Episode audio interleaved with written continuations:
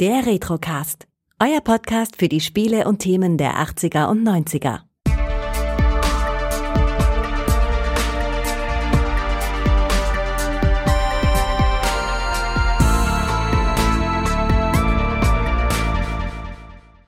Herzlich willkommen beim Retrocast. Mein Name ist Kai und hier ist heute der Todde dabei. Wow, was für ein Reim.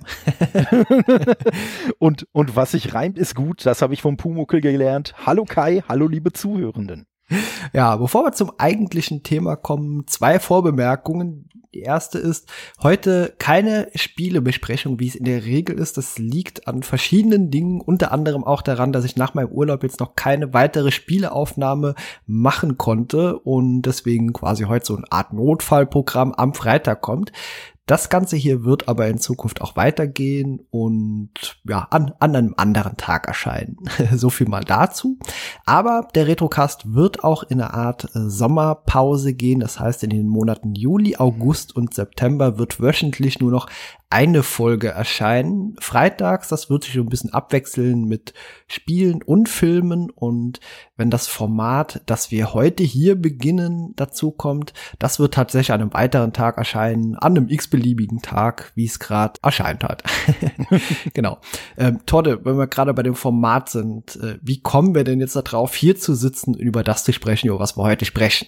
Oh ja, ja, ich sag mal da, äh, das ist quasi mal mal so eine richtige Crossover-Folge, weil äh, sein äh, Anfang hat das Ganze genommen in einer Aufnahme, die wir beide bei mir bei Toddes Nerdcast gemacht haben, nämlich über das äh, Spiel Star Trek 25th Anniversary auf dem Game Boy. Und äh, ja, dieses äh, Spiel qualitativ mag man drüber streiten, aber zumindest haben sich die Macher doch äh, recht äh, große Mühe gegeben, würde ich mal sagen, so ein bisschen dem Star Trek-Thema auch gerecht zu werden. Und unter anderem haben sie halt äh, ein Gerät in der Serie, in der ursprünglichen Star Trek-Serie äh, halt auch stattfindet.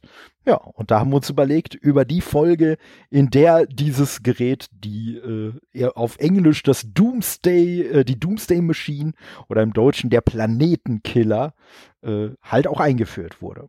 Ja, ganz genau. Und äh, wie es bei uns zuletzt häufiger war, ich frage dich, hast du Bock darauf, das zu machen? Du sagtest, ja, dieselbe Idee hatte ich auch schon. Also äh, ja, äh, irgendwie äh, sind wir da in der letzten Zeit sehr synchron mit unseren Gedanken offenbar. und, und auch daran merkt man es schon wieder, weil ich nämlich gerade sagen wollte, wir sind gedanklich sehr synchronisiert. Also faszinierend, sage ich doch mal ja. so. Ja. genau. Aber wir machen noch ein weiteres, denn wir greifen auch so ein bisschen die Harry Potter Besprechungen hier in die Serie mit auf. Das heißt, das klappt natürlich mit dieser Folge jetzt nicht, aber mit der nächsten Folge. Und zwar am Ende dieser Folge werde ich Todde sagen, welche Folge wir als nächstes zusammen gucken. Und Todde darf das tun, was er sehr gut kann, nämlich spekulieren. Oh ja. Ja, und äh, ja, da werde ich nachher noch ein bisschen was zu erzählen. Aber erzähl doch mal, wenn du so Star Trek hörst. Also ich bin da schon sehr lange in Star Trek drin und die Originalserie, in der wir uns hier auch in den kommenden Folgen ausschließlich erstmal bewegen werden. Also nicht TNG, nicht Voyager, nicht Deep Space Nine, Enterprise oder Discovery, sondern rein die Originalserie rund um Kirk, Spock, McCoy und Co. Was verbindest du mit Star Trek? Also grundsätzlich bin ich ja, ne, wie du ja schon auch äh, festgestellt hast, nicht so tief im äh, Star Trek-Thema drin. Und ich muss sagen, so die meisten Berührungspunkte, also klar kannte man auch früher schon Star Trek und wusste, dass es das gibt und äh, Kirk und alle, das kannte man natürlich alles schon. Aber ich muss sagen, so meine meisten Berührungen, die hatte ich wirklich damals als so Next Generation halt im Fernsehen ausgestrahlt wurde. Und äh, ich weiß sogar, dass ich äh, äh, hier von, äh, wie, wie hieß es, Mission Farpoint oder so, äh, da habe ich sogar äh, Romanversion, also die ah, Buchversion okay. mhm. von gehabt und habe die sogar gelesen. Ich weiß nicht, wie ich auf die Idee gekommen bin, aber hatte ich halt. Also habe ich, ich kann mich auch daran erinnern, dass ich die tatsächlich selber gekauft habe. Also von daher so ein gewisses Interesse und eine gewisse Faszination, um mal on brand zu bleiben, äh, hatte ich schon die ganze Zeit immer, aber irgendwie war es jetzt nie so, dass ich jetzt groß mich äh, da beschäftigt äh, mit hätte. Ja, und mit der Oldschool-Serie mit Toss halt schon mal so gar nicht. Also da, wie gesagt, aber auch da war es jetzt nicht so, dass ich es jetzt gemieden hätte oder so, sondern ich habe es halt äh, einfach nicht, nicht von mir aus irgendwie gesucht oder verfolgt. Ja, also die äh, Originalserie eben aus den 60ern, da ist natürlich Star Trek noch nicht so ausgereift gewesen, wie es heute war. Also vieles wurde gar nicht so richtig genannt und manches wurde umschifft und äh, deswegen äh, war vieles einfach noch eben in der Entstehung, vor allem der Lore und anfangs war die Enterprise eben auch nicht bei der Sternenflotte so richtig und die Föderation gab es auch noch nicht, sondern es war eher so eine Art Weltraumpolizeischiff und ja, deswegen wird dir vermutlich manches, was wir in den kommenden Folgen äh, so erzählen, wirst du mit Sicherheit Fragen haben, die es dann meinerseits zu erklären gibt. ja, da bin ich mir, da bin ich mir auch ziemlich sicher. Ja, und ich muss halt auch sagen, äh, dass natürlich zu der Zeit, wo ich mich zumindest so ein bisschen äh, auch vielleicht eher für so Science Fiction und so interessiert habe, das, was ich heutzutage auch an der Folge, die ich jetzt gesehen habe, halt sehr schätze, so ein bisschen so dieser sehr absurde Humor, der zwischendurch damit reinspielt und so, das sind halt einfach Sachen, die ich damals nicht zu schätzen wusste, weil ne, man war so ein bisschen ne, Pubertät und alles. Man wollte selbst irgendwie cool und ernst und so sein. Man wollte sich coole, ernste Sachen angucken. Da hat natürlich so, so eine TOS-Serie da nicht reingepasst. Da hat schon so ein Next Generation eigentlich besser gepasst, wo ja doch alles so ein bisschen, so ein, natürlich auch immer so ein bisschen Augenzwinkern hat, aber schon so einen ernsteren Grundton und es sah natürlich wesentlich cooler aus muss man sagen. Ja. Aber wie gesagt, heutzutage, ne, wo man ja selber auch schon so zwei, drei Tage auf diesem Planeten wandelt, äh, weiß ich doch auch so diese äh, TOS-Eigen äh, auch zu schätzen. Okay, ja, das, das ist schon mal eine gute Ausgangslage. Und ich schätze, du hast auch auf Netflix die Vari äh, Version gesehen, oder? Oh ja, ja, da habe ich genau. nachher auch schon Fragen zu, wenn du nicht die Frage eh schon beantwortest, was ich mir auch gut vorstellen kann. Äh, ich werde die Frage vermutlich jetzt damit beantworten, dass das die Remastered-Version ist, Richtig. die eben 2007 rum entstanden ist und deswegen auch Verschiedenes, was eben in der klassischen Folge, also in der ursprünglichen Variante vorkommt, ist, ein bisschen anders aussieht. Mhm. Also so viel dazu, ja. Aber äh, stell deine Frage auch gerne mal, wenn sie nicht schon beantwortet wurde. Nee, es, äh, darauf hätte sich meine Frage bezogen, weil ich doch so bei der ein oder anderen Raumschiffszene, ähm, also 2007 finde ich jetzt ehrlich gesagt sogar ein wenig erschreckend. Also ähm, weil ich habe so bei dem einen oder anderen äh, Computereffekt habe ich doch eher so, hätte ich doch eher so auf die 90er geschlossen, sagen wir mal so. ja, man wollte beim Remastering natürlich auch den Charme der 60er so ein bisschen erhalten, ja. also es nicht zu modern aussehen lassen. Nee, das, das hat von da, von daher hat ja. das auch wirklich gut gepasst. Es war halt nur wirklich an manchen Stellen, ja, man hat halt was noch handgemachteres und weniger ausgefeiltes eigentlich erwartet. Ne? Und von daher daher war für mich schon sehr klar so, nein, das kann so in der alten Serie einfach nicht drin gewesen sein, äh, zumal ne, zum Beispiel jetzt äh, so diese, diese typische Szene, ne, wenn, wenn die Enterprise dann beschleunigt, da sieht man ja, dass die noch handgemacht ist und das sieht halt einfach anders aus. Ja, richtig, wie gesagt, ist die remastered mhm. und äh, da sind mir persönlich auch ein paar Fehler aufgefallen. Also so richtig durchdacht war es nicht. zum Beispiel fehlt manchmal auch irgendwie das Licht hinten beim Impulsantrieb. Das leuchtet manchmal einfach nicht rot oder es werden auch äh, Phaser gezeigt, aber der Soundeffekt von Photon-Torpedos eingespielt. Das ist mir hier in der Folge sehr aufgefallen. Okay, das, das sowas ja. fällt mir natürlich noch gar nicht auf. Also ja, nee, klar, das äh, dafür bin ich ja dann da, um sowas zu erzählen. Interessant ist ja auch ähm, die Folge, die wir jetzt heute besprechen, die ist erschienen äh, 1967, heißt, wie du eben schon sagtest, im Original The Doomsday Machine und im Deutschen eben Planetenkiller. Und ich schätze, du hast auch die deutsche Variante gesehen. Genau. Ne? Ja, okay, ja gut. Äh, da ist natürlich die Synchro teilweise so ein bisschen reiner brandmäßig. Ja, an, Äh, an den musste ich auch, an den musste ich auch sehr denken. Das war auch wirklich so der Grund. Also ich hatte nämlich lustigerweise, äh, oder was heißt lustigerweise, mein Netflix ist einfach standardmäßig auf Englisch eingestellt. Dementsprechend fing halt auch die Folge dann auf Englisch an und äh, gerade weil ich aber schon so ein bisschen wusste, wie gesagt, von dieser doch sehr äh, reiner brandisierten Übersetzung, äh, habe ich gedacht, so, nee, da musst du schon die deutsche Version gucken und äh, weiß ich nicht, möchtest du Rainer Brandt vielleicht für den einen oder anderen Zuhörer noch erklären oder? Ja, es ist eben der, ich sag mal, äh, zuständige Mensch gewesen äh, für die Bud Spencer Filme unter anderem und vor allem die frühen Bud Spencer, die eigentlich ursprünglich noch keine Komödien waren, aber im Deutschen eben als Komödien übersetzt wurden, eben mit ja äh, sehr besonderen Sprüchen. Ich, ich fasse mal einen kurz zusammen, der mir hier am Anfang direkt aufgefallen ist der Folge und zwar sagt Kirk im Deutschen, nachdem er vorne so am äh, Monitor steht, oh, ich muss dringend mal dafür sorgen, dass die Röcke wieder länger werden. Ja. Und im Englischen sagt er etwas völlig anderes. Das, da, da, äh, vor allen Dingen, vor allen Dingen, äh, das ist ja wirklich schon, das ist ja wirklich schon, also ohne jetzt zu, zu äh, so, so schon in die Details einsteigen zu wollen, aber das ist ja eigentlich schon wirklich eine ernste Szene, wo quasi ne vorher, oh und das und das ist alles schon passiert und er steht da, irgendwie eine von den Mitarbeiterinnen geht an ihm vorbei hm. und dann kommt halt dieser Satz und äh, ja, den fand ich dann auch sehr kurios, aber äh, ja, Ja, er spricht eigentlich das aus, was wir heutzutage alle denken, wenn wir teilweise Richtig. auch das Outfit dort sehen. Ja. Weil natürlich frühe 60er Jahre oder 60er Jahre allgemein, ja, das war manchmal so kleidungstechnisch, äh, ja, ja Ein schwierig. bisschen fragwürdig oder schwierig. Ist, genau. ist denn, weißt du denn, ob die Übersetzung von vielleicht sogar von Rainer Brandt gemacht wurde? Nee, ich glaube, der hatte damit nichts zu tun. Ja, wahrscheinlich. Das ja, gut. mutet nur manchmal so ja, an. ja, das auf jeden Fall. Also, ne, diese Übersetzungen von ihm, die du gerade schon erwähnt hast, für Hill, äh, Hill und Terence Spencer. genau. nein, Bud Spencer und Terence Hill oder auch äh, hier mit hier Tennisschläger und Kanonen oder wie das äh, bei uns hieß und solche Klamotten. Das sind ja alles so dieses äh, Schnodderdeutsch, wie er es selber äh, auch mal genannt hat.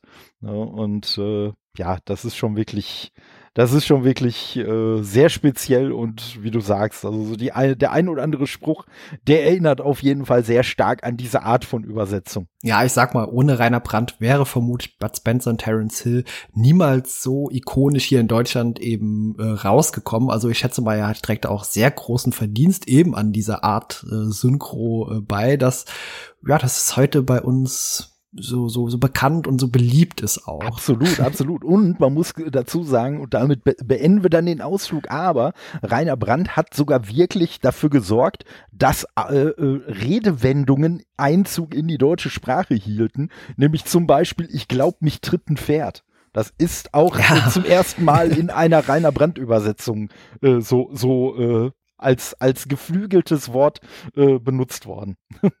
Deswegen werden wir auch in Zukunft äh, das Ganze hier auf Deutsch gucken, weil das mit Sicherheit immer wieder für tolle Lacher sorgen wird. Oh ja, oh ja. Es gibt noch so ein paar andere Dinge, äh, die immer mal wieder dir auffallen werden. Zum Beispiel McCoy äh, sagt irgendwann einen Satz wie, ich bin Arzt und kein Pfarrer. Ja. Und das ist ein Spruch, der zieht sich nicht nur durch komplett äh, die Originalserie durch, sondern auch durch alle anderen Serien im späteren Verlauf. Ist Okay. das immer so eine Art Gag, dass irgendwas gesagt wird. Ja, ich bin Arzt, kein Mechaniker oder irgend sowas in der Art. Schön.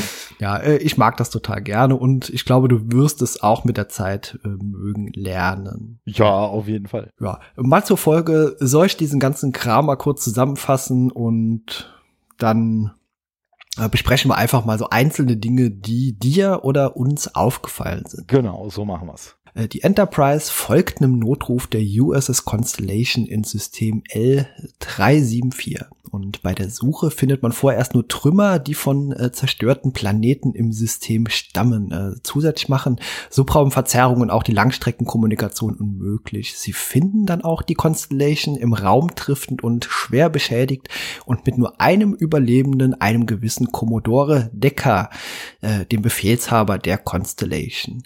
Er berichtet, äh, sie seien von einem Planetenkiller angegriffen worden und äh, zur Rettung äh, beamte er die Mannschaft auf den dritten Planeten, der darauf aber hin vom Planetenkiller zerstört wurde. Also somit ist Decker der einzige und auch tragische Überlebende dieses ganzen ja, Zusammentreffens. Und ja, auf der Constellation wird dann ein Reparaturteam einschließlich Kirk und Scotty zurückgelassen, während Decker auf die Enterprise zurückbeamt. Äh, der Planetenkiller taucht natürlich dann auch wieder auf äh, und greift die Enterprise an die dadurch gezwungen ist, die Constellation eben alleine zurückzulassen. Äh, Spock hat dann den Plan, die Mannschaftsmitglieder von der Constellation zu beamen und die Sternenflotte zu alarmieren und Decker widerspricht dem aber und möchte den Planetenkiller wieder angreifen, ja, um ihn eben von der Zerstörung weiterer Welten abzuhalten. Und ja, Decker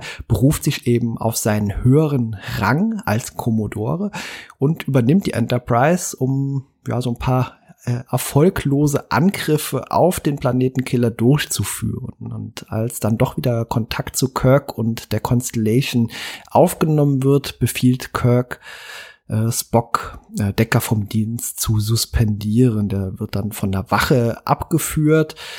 Ähm, die kann Decker jedoch relativ schnell überlisten und stiehlt einen Shuttle, mit dem er sich dann in die Öffnung des Planetenkillers stürzt ja, Spock und Kirk stellen dann fest, dass der Planetenkiller in diesem Moment an Energie verliert. Daher nehmen sie eine Nummer größer, sie überladen das Impulstriebwerk der Constellation und steuern sie in die Öffnung des Planetenkillers, wodurch dieser ja lahmgelegt oder zerstört wird. So ist es. Wollen wir einfach mal, wir verwurschteln einfach mal so äh, auch die eigene Meinung. Wie oder ja, wie hat dir die Folge gefallen? Ich fand die insgesamt fand ich die auf jeden Fall wirklich gut. Ne? Also die war schon auf jeden Fall äh, kurzweilig, war natürlich auch äh, spannend und äh, nee, man merkt halt auch schon direkt so einen gewissen Klischeeaufbau in der Serie, wenn man den Decker zum ersten Mal sieht, weil im Gegensatz zu der Besatzung von der Enterprise, die natürlich alle komplett äh, glatt rasiert und äh, ich sag mal auch von der Maske her natürlich alle sehr sehr glatt sind und so sieht man bei ihm ein äh, sorgenvoll zerfurchte Stirn, er hat so ein bisschen grauscheckige Haare, die Frisur sitzt nicht so ganz. Er hat so ein drei, ja, drei Tage Bart noch nicht, aber zumindest einen sehr ausgedehnten fünf Uhr Schatten, wie man so schön sagt. Und äh, ja, von daher sieht man bei ihm ja schon so ein bisschen optisch auch direkt, ja, der ist so ein bisschen fertig, der ist so ein bisschen am, am Ende. Also das, was man heutzutage darstellen würde, indem die Leute Alkohol trinken und rauchen, das hat man halt damals über einen 5 Uhr Schatten und zerzauste Haare gezeigt. Ja, dieser Commodore, Matt Decker heißt er. Ähm, ich habe in anderen Podcasts häufig mal gehört, äh, dass er eben als äh, verrückt oder wahnsinnig bezeichnet wurde und das trifft für mich irgendwie nicht so richtig zu, denn der Mann ist, glaube ich, einfach nur zutiefst traumatisiert. Ja, also das, das auch. Also ich habe auch zwischendurch, muss ich sagen, habe ich auch so ein bisschen geschwankt zwischen, soll er uns jetzt einfach nur wirklich so als, als verrückter Bösewicht präsentiert werden? Aber äh, ich denke auch, weil äh, seine, seine Intention, diese, diese unsinnigen Angriffe auf äh, die Doomsday Machine zu starten, die liegen ja alle darin, äh, du hattest ja vorhin schon erwähnt in der Zusammenfassung, dass er ja die Mannschaft auf den dritten Planeten äh, gebeamt hat und dieser dritte Planet dann äh, quasi zerstört wurde auch. Und man muss dazu sagen, dass ursprünglich in diesem System sieben Planeten waren. Das heißt, bevor dieser dritte Planet äh, verschlungen wurde, äh, sind schon vier andere Planeten verschlungen worden. Und äh, ich denke mal einfach, dass er ne, zum einen natürlich einfach so insgesamt traumatisiert ist und natürlich zum anderen auch der Meinung ist, dass seine Untätigkeit, dass er nicht vorher aktiv geworden ist, die hat seine Mannschaft ins Unglück gestürzt. Und ich glaube, dass seine Intention halt wirklich nur ist, weiteres Unglück zu verhindern und er halt wirklich der Meinung ist, das Schlimmste, was man machen kann in der Situation, ist halt nichts zu tun oder abzuwarten oder so. Und deswegen glaubt er ja schon, dass das, was er da tut, dass das richtig ist. Und äh, ich sag mal, wenn er wahnsinnig wäre, ist so jetzt so ein bisschen meine, meine äh, Theorie, wenn er wahnsinnig wäre, dann hätte er ja nicht äh, Spock in der Situation einfach nur äh, quasi äh, von einem Kommando über die Enterprise entbunden, sondern dann hätte er ja direkt, was weiß ich, Sicherheitsleute führt ihn ab und weiß ich nicht wie was. Äh, und äh, das hat er ja alles nicht gemacht. Also er hat es ja schon irgendwie so im Rahmen seiner Möglichkeiten hat er ja schon so mit Augenmaß gearbeitet, sage ich mal. Ja, genau. Äh, Anmerkung noch, also die Folge hier spielt im Jahr 2267, damit du das so ein bisschen zeitlich okay. einordnen kannst. Und in Discovery, das spielt ja eben vor dieser Zeit, wurde uns erzählt, dass äh, Decker schon im Jahr 2256 zusammen mit Robert April, Jonathan Archer, Philippa Giorgio und Christopher Pike eben zu den renommiertesten Kommandanten der Sternenflotte gehört. Und zwei davon kenne ich sogar namentlich. Genau. Ja, also äh, zwei davon sind sogar vorherige Kommandanten der Enterprise. Also Kirk ist eigentlich nur Kommandant Nummer drei. Mhm. Davor gab's noch Robert April von 2245 bis 2250 und anschließend dann, bevor Kirk das Ganze übernommen hat, war Christopher Pike eben der Kommandant. Mhm. War das nicht sogar so, jetzt werfe ich natürlich hier mit gefährlichem Halbwissen um mich, aber war das nicht sogar so, dass äh, Pike sogar der Kommandant in der Pilotfolge war? Äh, in der ursprünglichen mhm. Pilotfolge The Cage, das genau. ist richtig genau. Kann man bei Netflix auch gucken, vielleicht werden wir da auch irgendwann mal drauf zugreifen, mhm. allerdings ja, ich, ich, es ist für mich bisschen schwierig greifbar, ob es letztendlich dann auch zum Kanon gehört. Ähm, laut dem, also nach allem, was irgendwo im Fernsehen gezeigt wurde, soll es das tun und es wurde auch äh, bisschen verwoben damit. Aber manches, was eben in der ursprünglichen Pilotfolge, die dann letztendlich eben halt nicht zur Serie gekommen ist, bevor man ein paar Veränderungen durchgeführt hat, ja, es ist ein bisschen, bisschen schwierig, aber äh, ich lasse einfach mal so stehen, ohne da jetzt zu weit drüber diskutieren zu wollen, ob es Kanon ist oder nicht ja, Robert April sieht man auch später mal in der The Animated Series, also mhm. quasi der Zeichentrick-Serien-Fortsetzung der Originalserie aus den 70ern. Ja, und die ist ja auch bei Netflix, das weiß ich. Genau, richtig, ja.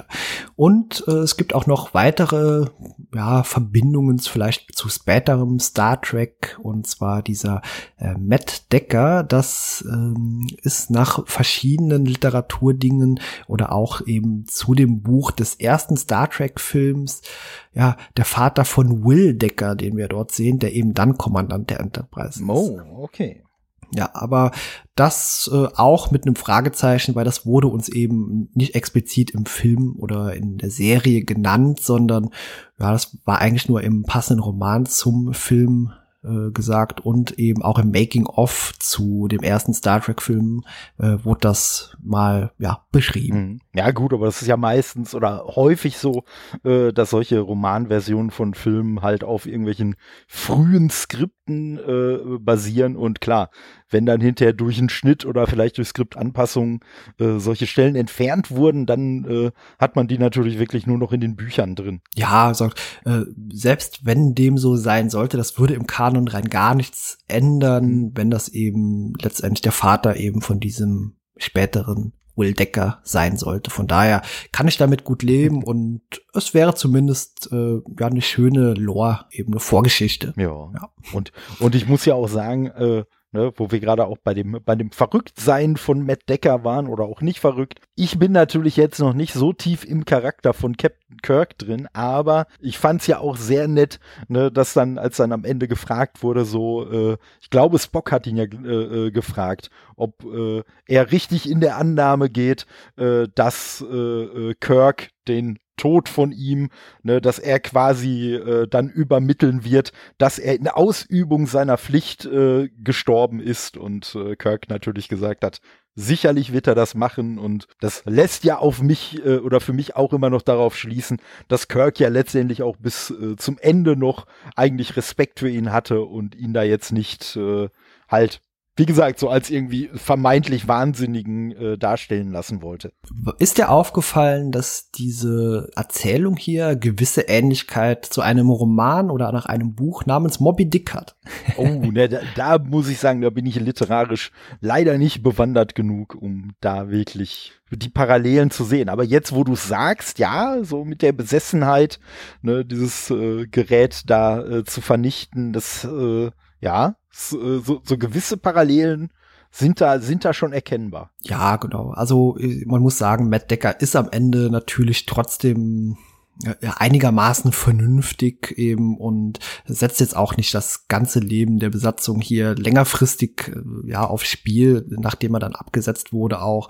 Also ich sag mal, sein Pflichtbewusstsein ist eigentlich immer noch an der richtigen Stelle und er ist eben nicht so besessen wie eben Captain Ahab. Richtig. Und man muss ja auch dazu sagen, ne, dass er ja im Gegensatz zu einem Ahab, der ja da könnte man wahrscheinlich jetzt eigene Podcasts drüber machen, aber ich sag jetzt einfach mal einen Ahab, der ja mehr oder weniger so aus selbstsüchtigen Gründen einen Moby Dick gejagt hat, wollte ja Matt Decker dieses Ding vernichten, weil er, weil es ja einfach eine, eine reale Bedrohung ist und weil er ja einfach befürchtet hat, dass die, äh, dass, dass halt äh, sie jetzt eine Chance vertun, wenn sie halt dieses Gerät nicht aufhalten. Ja, genau. Äh, das Gerät äh, sieht ja natürlich auch sehr fremdartig aus. Mhm. Äh, ich habe es hier in meinen Notizen stehen.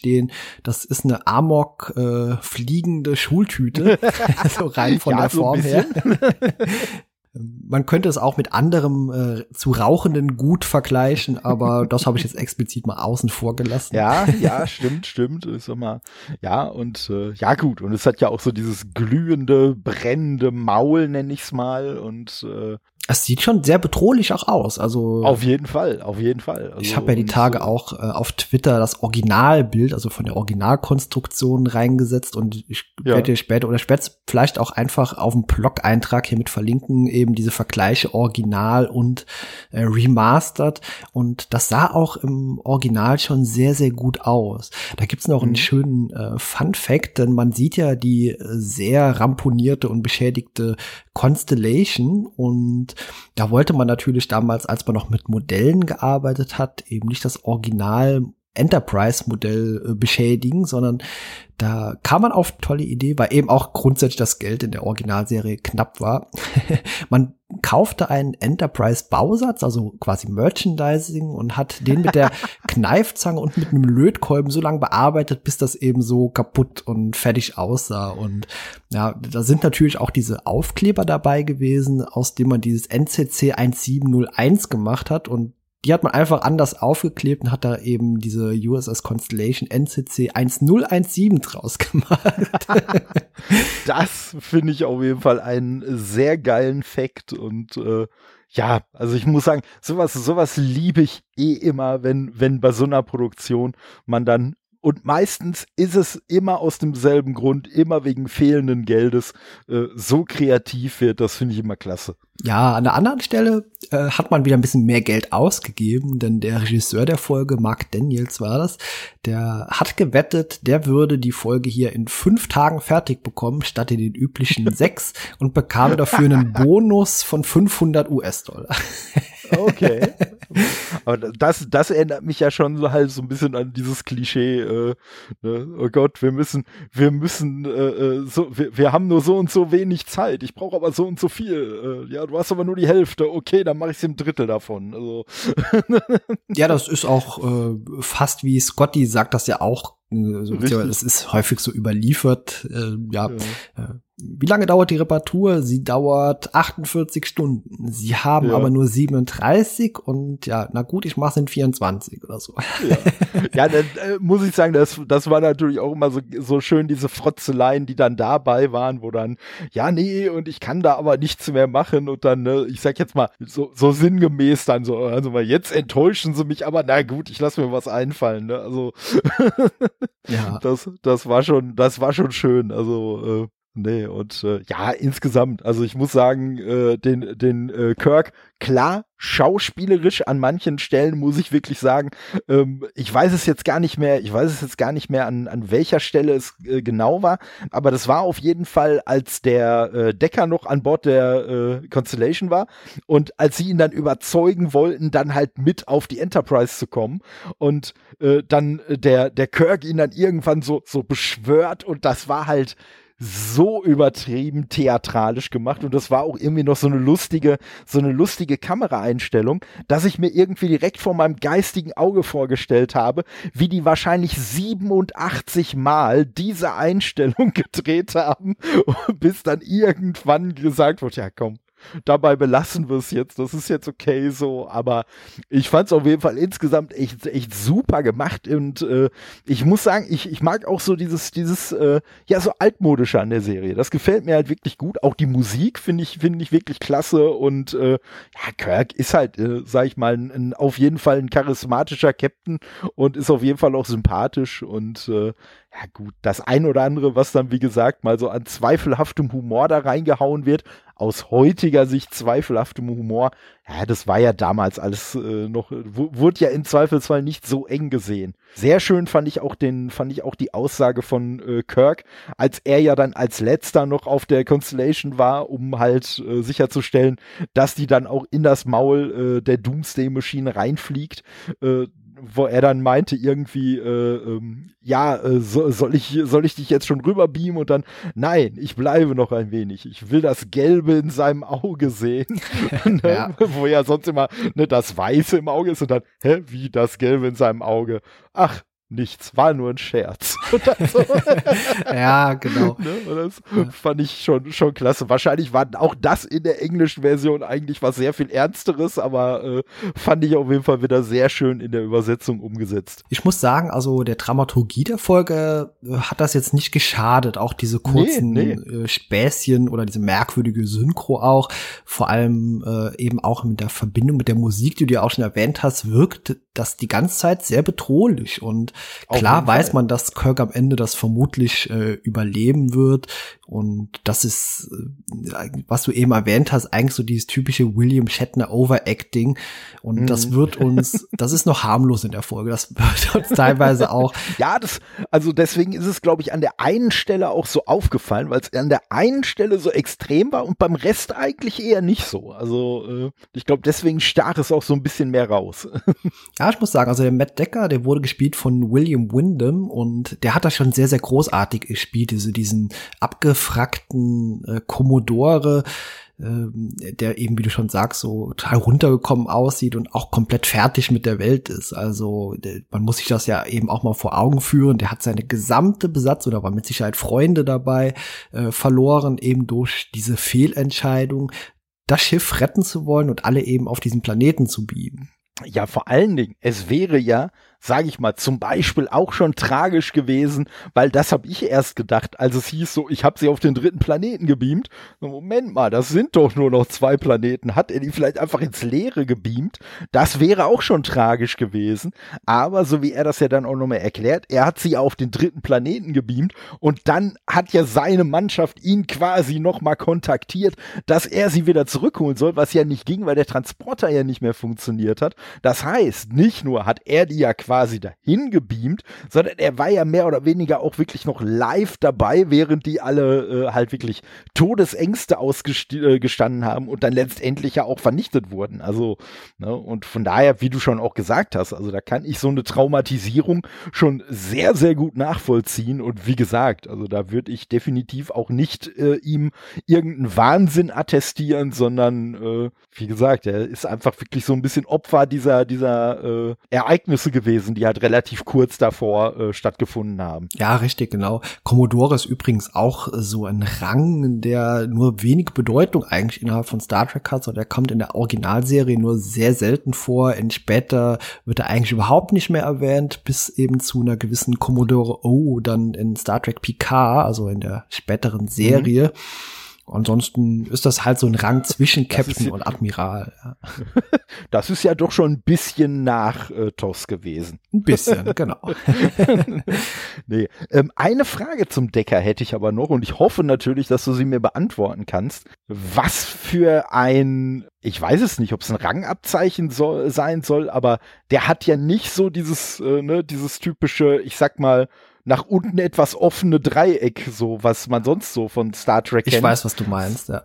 Sondern sowas, so, so irgendwie so ein Ornament. Ja, früher äh, ging man davon aus, dass äh, jedes Schiff, jede Besatzung ein eigenes Abzeichen quasi ah, hat. Also okay. dieses typische Starfleet-Symbol, das später dann überall äh, mhm. integriert wurde, das äh, war damals das ist eines von diesen Sachen, die ich vorhin erwähnt habe. Das war alles noch nicht so 100% ausstaffiert und eben 100% klar. Deswegen wird das auch immer wieder zu sehen sein, wenn andere mhm. Leute von anderen Schiffen zu sehen sind, dass die komplett andere Abzeichen haben. Also diese Symbole Symbole, Logos. Ja gut, und da ist mir natürlich auch aufgefallen, also nicht, nicht nur durch ihn, aber insgesamt, dass natürlich Kirk sein äh, Abzeichen auch sehr locker irgendwie so um die Hüften trägt, also wo man es eigentlich mehr oder weniger bis auf ganz wenige Szenen eigentlich überhaupt nicht sieht und ansonsten da einfach irgendwie so ein, so ein äh, legeres Oberteil anhat und äh, was mir aufgefallen ist, und das war doch bestimmt ein Wunsch von ihm.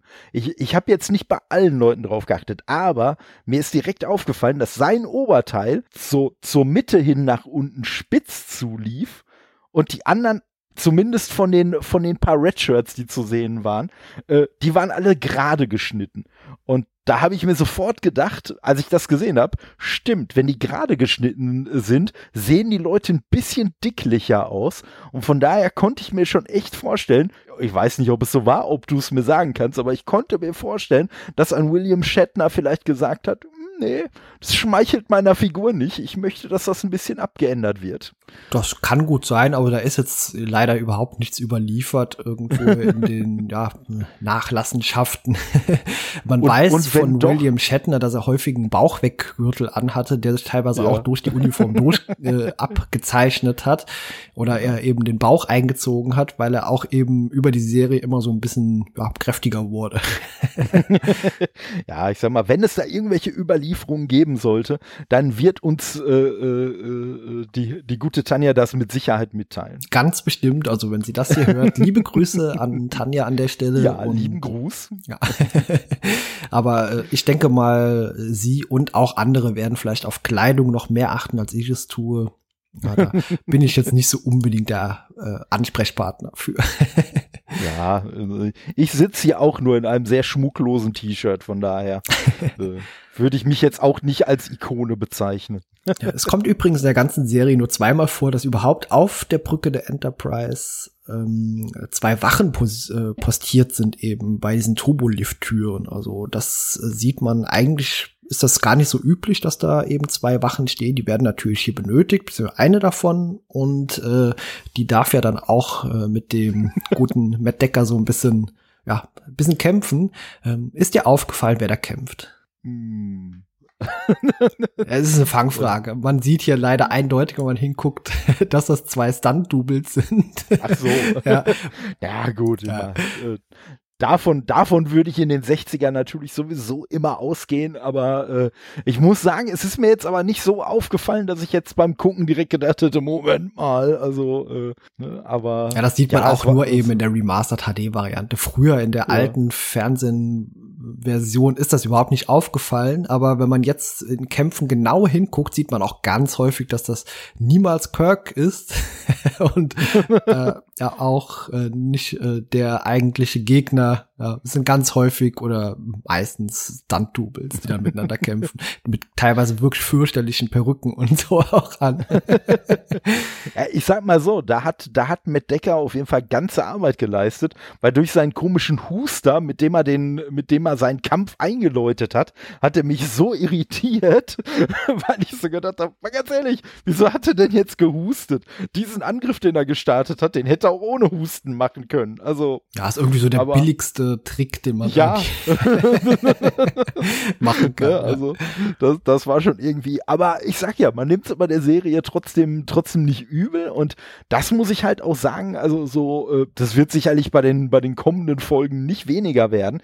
Also es ist halt schon so, obwohl die Serie ja nun mal wirklich den von uns auch mehrfach schon angemerkten äh, Humor auch immer hat und manche Szenen aus 2021er Sicht natürlich auch manchmal so eine etwas unfreiwillige Komik haben, schafft es aber die, die Folge trotzdem, wie du es auch schon erwähnt hast, dass man sie trotzdem ernst nimmt. So, man, ne, ich sag mal so, man, man nimmt dieses, man nimmt diese Doomsday-Maschinen, man nimmt die als Bedrohung wahr und alles und äh, wie du sagst, auch so den, den Zustand vom Decker, äh, das nimmt man alles ernst und ne, da kann dann auch so eine, so eine etwas äh, aus heutiger Sicht etwas holprige äh, Nahkampfszene und alles kann da einfach nichts dran dran ändern. Also äh, und ich zumindest kann halt auch wirklich beides einfach genießen. So, also ich kann mich da ne, so ein bisschen in die Story fallen lassen und mich da einfach so treiben lassen und ich äh, kann aber auch genauso die die äh, lustigen Sequenzen oder die äh, komischen Sequenzen, die kann ich halt genauso auch schätzen.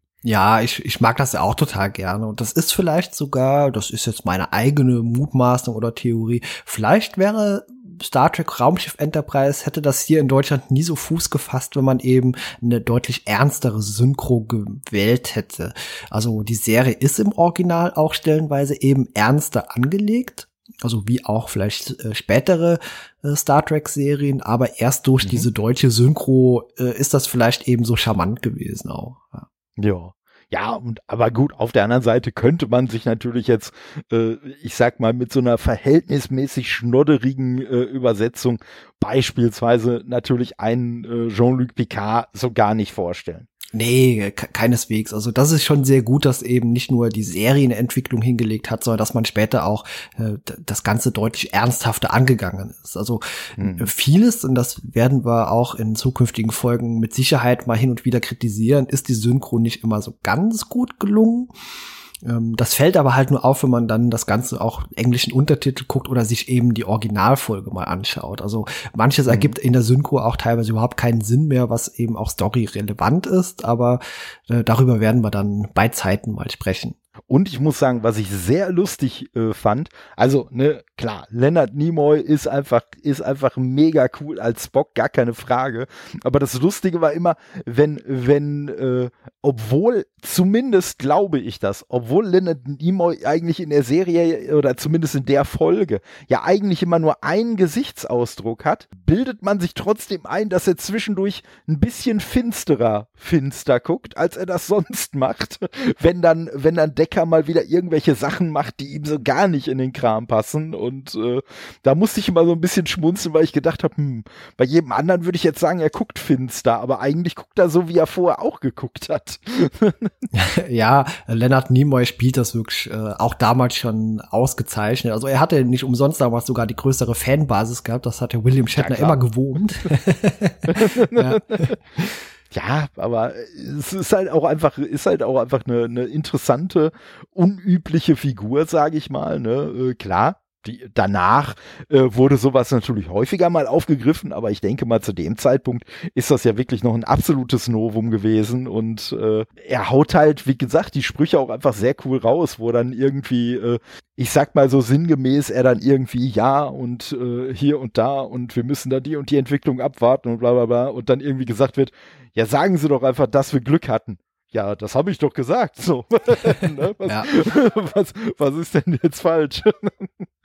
Ne? Und wie gesagt, nee, also auf jeden Fall richtig, richtig äh, cool, muss ich, muss ich schon sagen. Und äh, das Einzige, was mich so, was mich so äh, auch noch ein bisschen gewundert hat, wieso hatte denn Spock dann auf einmal dieses komische, weiß ich nicht, Mikro Ding im Ohr. Ja gut, das gehört normalerweise zu den Kommunikationsoffizieren und ja, das, das ja, da, äh, ich schätze mal, weil es eben auch viel eben gefunkt wurde hier jetzt inzwischen ja, okay. der Constellation hat sich Spock auch so ein Ding mal ins Ohr gesteckt, aber das ist auch eher unüblich ja. und unüblich ist auch, dass eben äh, in der Folge hier keine Uhura äh, da ist, die in der Regel ja da hinten sitzt äh, am Pult des Kommunikationsoffiziers. Und äh, Chekhov war jetzt auch nicht dabei, wobei der auch erst Anfang der zweiten Staffel überhaupt erst in die Serie gekommen ist. Ja. Na gut, aber das war ja die sechste von der zweiten, da hätte genau. er ja durchaus dabei sein können. Ja, aber das naja. ist auch ganz häufig, dass Darsteller eben nicht dabei sind oder ja, mal ausfallen, weil sie vielleicht auch nebenbei noch irgendwelche anderen Dreharbeiten hatten zu anderen Filmen und genau. Ja, und und vielleicht auch ein Stück weit, du hast ja vorhin schon erwähnt, dass äh, man da auch durchaus mit Budgetproblemchen äh, mal kämpfen musste. Wahrscheinlich hat man sich auch einfach gedacht, hör mal, wir müssen jetzt nicht immer alle äh, bekannten Charaktere am Set haben. Ne, das kostet nur Geld. Äh, wahrscheinlich wurden die Darsteller irgendwie pro De Drehtag bezahlt und die haben sich dann einfach gedacht, hey, wenn wir drei Darsteller weniger dabei haben, dann müssen wir auch drei Leute weniger bezahlen. Ja, das ist natürlich so überhaupt eine komplette Bottle-Show hier, diese Folge. Also ich mhm. spielt komplett im Weltall und da gibt's auch nur ganz wenige Folgen, ähm, die überhaupt ausschließlich im Weltraum spielen. In der Regel ist immer irgendwo eine Außenmission irgendwo dabei und natürlich auch die Constellation ist ein bekanntes Set gewesen an Bord äh, der Enterprise, die man halt anders beleuchtet hat und ein bisschen mhm. umgebaut hat. Ja. Ja, die, die Beleuchtung, die möchte ich sowieso nochmal ansprechen, weil äh, zu weiten Teilen als äh, Kirk auf der Constellation ist, ja irgendwie ganz gezielt die Beleuchtung auch so gewählt wurde, dass er immer so ein bisschen im Halbschatten war, aber seine Augen natürlich immer komplett ausgeleuchtet waren und äh, das fand ich schon auch, das, das hatte auch für so einen gewissen Humor, fand ich. Ja, Humor, aber es ist auch so ein Stilmittel der alten Serie, also das wird man auch mhm. in den nächsten Folgen immer wieder sehen, dass eben mit der Beleuchtung sehr sehr viel im Hintergrund gearbeitet wurde, um eben auch. Was?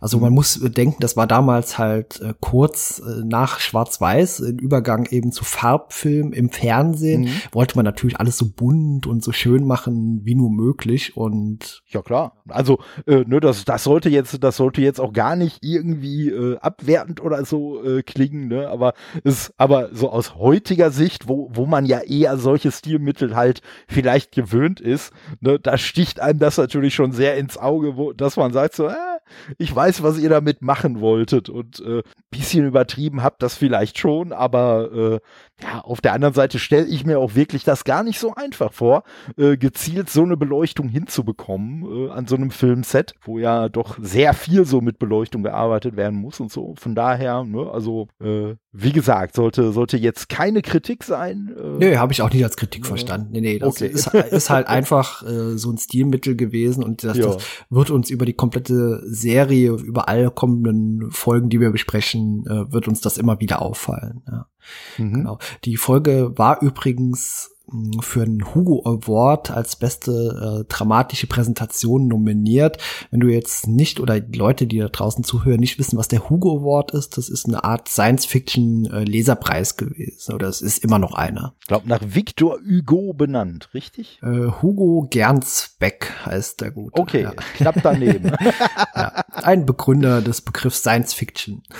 mhm. Ja, okay. genau. Sind ja ansonsten noch irgendwelche Dinge positiv oder negativ aufgefallen oder magst du noch irgendwas zum Inhalt äh, wissen oder erzählen? Hm, ich überlege gerade mal. Nee, also ich sag mal, es sind bis auf die sehr kurz berockte Dame äh, äh, war auf jeden Fall äh, überraschend wenig Frauen mit dabei. Also zumindest habe ich außer ihr jetzt nicht wirklich eine wahrgenommen. Nee, ansonsten halt wirklich eine sehr, sehr männlich dominierte Besetzung, was natürlich heutzutage dann in Zeiten von Discovery halt äh, gar nicht mehr stattfinden würde. Aber äh, nee, das wäre so, so das Einzige und ansonsten, äh, ja, wie gesagt, ich fand auf jeden Fall, ne, weil, um jetzt mal den, den den Dreh wieder hinzukriegen. Ich fand auf jeden Fall die, äh, ja, die Idee, wie man dann letztendlich halt äh, dieses, äh, diese Doomsday Machine dann neutralisiert hat, die fand ich doch sehr gut gelungen und äh, da habe ich mir nur gedacht, na ja, das werden sie beim Spiel aber wahrscheinlich nicht so umgesetzt haben. Da wird's, äh, weil so weit bin ich bei dem Spiel nicht gekommen, aber ich denke, da wird man wahrscheinlich am Ende einfach äh, die Doomsday Machine zusammenschießen. Ja, mehrfach. Also das okay. äh, ist dann, wie heißen diese kleinen, ähm, ich glaube, aus Russland stammen die, diese Figuren, die man auseinanderklappt, die werden so, immer kleiner. Ja, ja, ja, ja. Ah, okay. Ja. So in der Art läuft das. Also da, dort bekämpft man den Planetenkiller am Ende und man schießt eigentlich von vorne äh, immer nach hinten weg so äh, Einzelteile ab und am Ende ist nur dieser kleine Stummel am Ende übrig, den man äh, abballert. Also ja. also, also fast wie in der Serie. Serie. Aber nur fast. ja. Es gibt noch ein paar wiederkehrende Rollen, und zwar der Mann, der an Bord der Enterprise hier eben auch den Transporter bedient, also dieser Kyle. Äh, der tritt in insgesamt elf Folgen auf und auch im ersten Star Trek-Film oder glaube im zweiten, ich weiß gerade, also auf jeden Fall in einem Film. Und äh, das finde ich auch schön, dass man eben auch die Rollen weiterhin ge äh, gewählt hat. Und da werden mhm. uns auch in den nächsten Folgen noch andere Crewmitglieder begegnen, die teilweise eine tragische Hintergrundgeschichte haben. Und viele Leute, die jetzt zuhören und ein bisschen mit Star Trek bewandert sind, wissen auch direkt, wen ich meine. Und äh, auch andere Rollen, die halt immer wieder auftauchen. Das finde ich eigentlich sehr schön. Ja, also das äh, gibt dem Ganzen dann auf jeden Fall so eine, so eine schöne Kontinuität. Genau. Äh, wie gesagt, am Ende war es ja eben auch dramaturgisch sehr schön und sehr spannend inszeniert auch, dass Kirk halt diesem Schlund eben näher kam mit der Constellation und der Transporter kaputt ging und äh, Scotty dann auch noch hektisch versuchte, das ganze Ding wieder zu reparieren ja. Äh, ja. Hat für mich auch wirklich sehr, sehr spannend und sehr gut funktioniert. Und deswegen gehört das für mich tatsächlich auch zu den spannendsten und auch interessantesten und besten Folgen auch aus der gesamten klassischen Serie. Mann, Mann, Mann. Jetzt machst du mir ja Sorgen, dass es quasi ab jetzt nur noch bergab gehen kann. Nein, das geht's nicht. Also es wird auch äh, mit Sicherheit mal die ein oder andere Bullshit-Folge geben, über die man sich richtig ärgern kann, weil auch, oh. äh, ja, also ja, äh, verschiedene schwierige Dinge passieren werden, aber ich habe mir als nächste Folge zumindest noch nichts ausgesucht, was in die Richtung geht, sondern das ist auch eine der, sagen wir mal, besten klassischen ja, Star Trek-Episoden. ich glaube, ich glaube, ich habe schon eine Idee, äh, äh, zumindest von einem dieser, einer dieser Folgen, die du erwähnt hast, weil die wurde auf jeden Fall mal, ich weiß jetzt nicht in welchem Podcast, aber es ist auf jeden Fall mal eine Folge äh, äh, thematisiert worden, die ich dann auch gegoogelt habe, weil es irgendwie, weil, weil in diesem Podcast einfach nur ja, ich sag mal, die Leute, die darüber gesprochen haben, für die war alle klar, oh ja, die Folge, die, die war ja richtig übel. Und ich so gedacht habe, ja, aber warum denn? Das hat mir nämlich keiner verraten. Und dann habe ich da mal äh, ein wenig Recherche betrieben.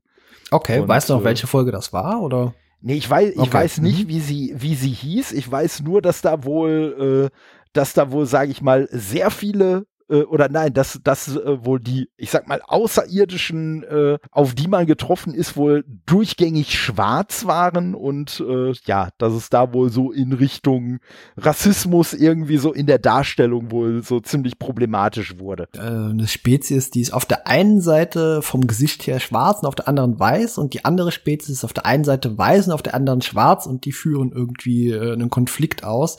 äh, ja, also das könnte diese Folge sein. Äh, die du meinst. Die habe ich jetzt auch nicht mehr so ganz genau auf dem Schirm, deswegen mag ich jetzt da ich gar nicht zu weit rein äh, ja, versetzen, ohne die doch mal gesehen also, zu haben. ich wollte gerade sagen, also so, so, so exakt sind meine, sind meine Erinnerungen da jetzt leider auch nicht. Und wie gesagt, an den Folgennamen kann ich mich auch nicht erinnern. Aber naja, wir werden im Zweifelsfall drüber stolpern. Belejagd Lokai, ich glaube, so heißt die. Ähm ich muss mal gucken. Das lässt mir jetzt keine Ruhe, bevor ich das. ja, ja, genau, die ist das tatsächlich gewesen. Ja, zwei Humanoide, die sich gegenseitig bekämpfen. Ja, ja. Also die einen sind äh, rechts schwarz und links weiß und die anderen genau umgekehrt. Und ja. ähm, falls das diese Folge gewesen sein sollte, dann werden wir mit Sicherheit da auch früher oder später mal drauf stoßen. Aber als nächstes habe ich mir was anderes ausgesucht und jetzt beginnt gleich deine wunderbare äh, Mutmaßung und deine Theorie. Ich freue mich schon sehr darauf. Ja, ich äh, werde dir erst den deutschen Titel nennen, dann darfst du mutmaßen und als Abschluss werde ich noch den englischen nennen und dann darfst du da von mir aus auch noch zwei Sätze drüber sagen, bevor wir dann zum Ende kommen. okay. ja, pass auf, die deutsche, der deutsche Titel lautet Horta rettet ihre Kinder. Horta rettet ihre Kinder, okay. Tja, wer könnte denn Horta sein? Also da, da geht's ja jetzt schon mal los. Vor wem rettet sie ihre Kinder? Und in welcher Bedrohung sind denn ihre Kinder? Hm. Ja, das hm. möchte ich jetzt von dir wissen dann. ja, also Horta, Horta rettet ihre Kinder. Hm. Also ich vermute ja mal, dass man wahrscheinlich erstmal gar nicht die, die Kinder, wie auch immer sie, sie sein werden. Also ich denke mal, dass natürlich jetzt nur von äh, sprichwörtlichen Kindern die Rede ist. Also ich glaube nicht, dass wir da jetzt, äh, weiß ich nicht, in einem Kindergarten unterwegs sind, so alterstechnisch.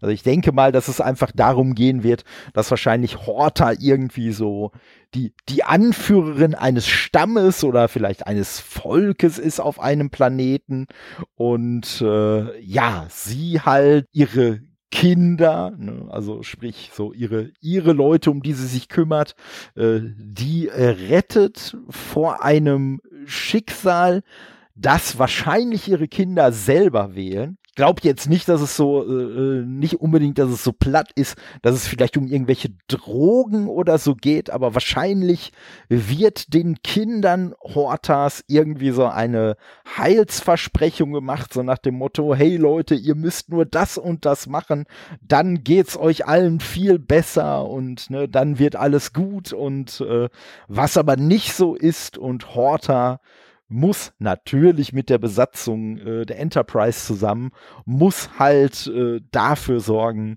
dass ihre Kinder quasi von diesem falschen Weg wieder abkommen und äh, ja, wieder ein glückliches Leben mit Horta führen.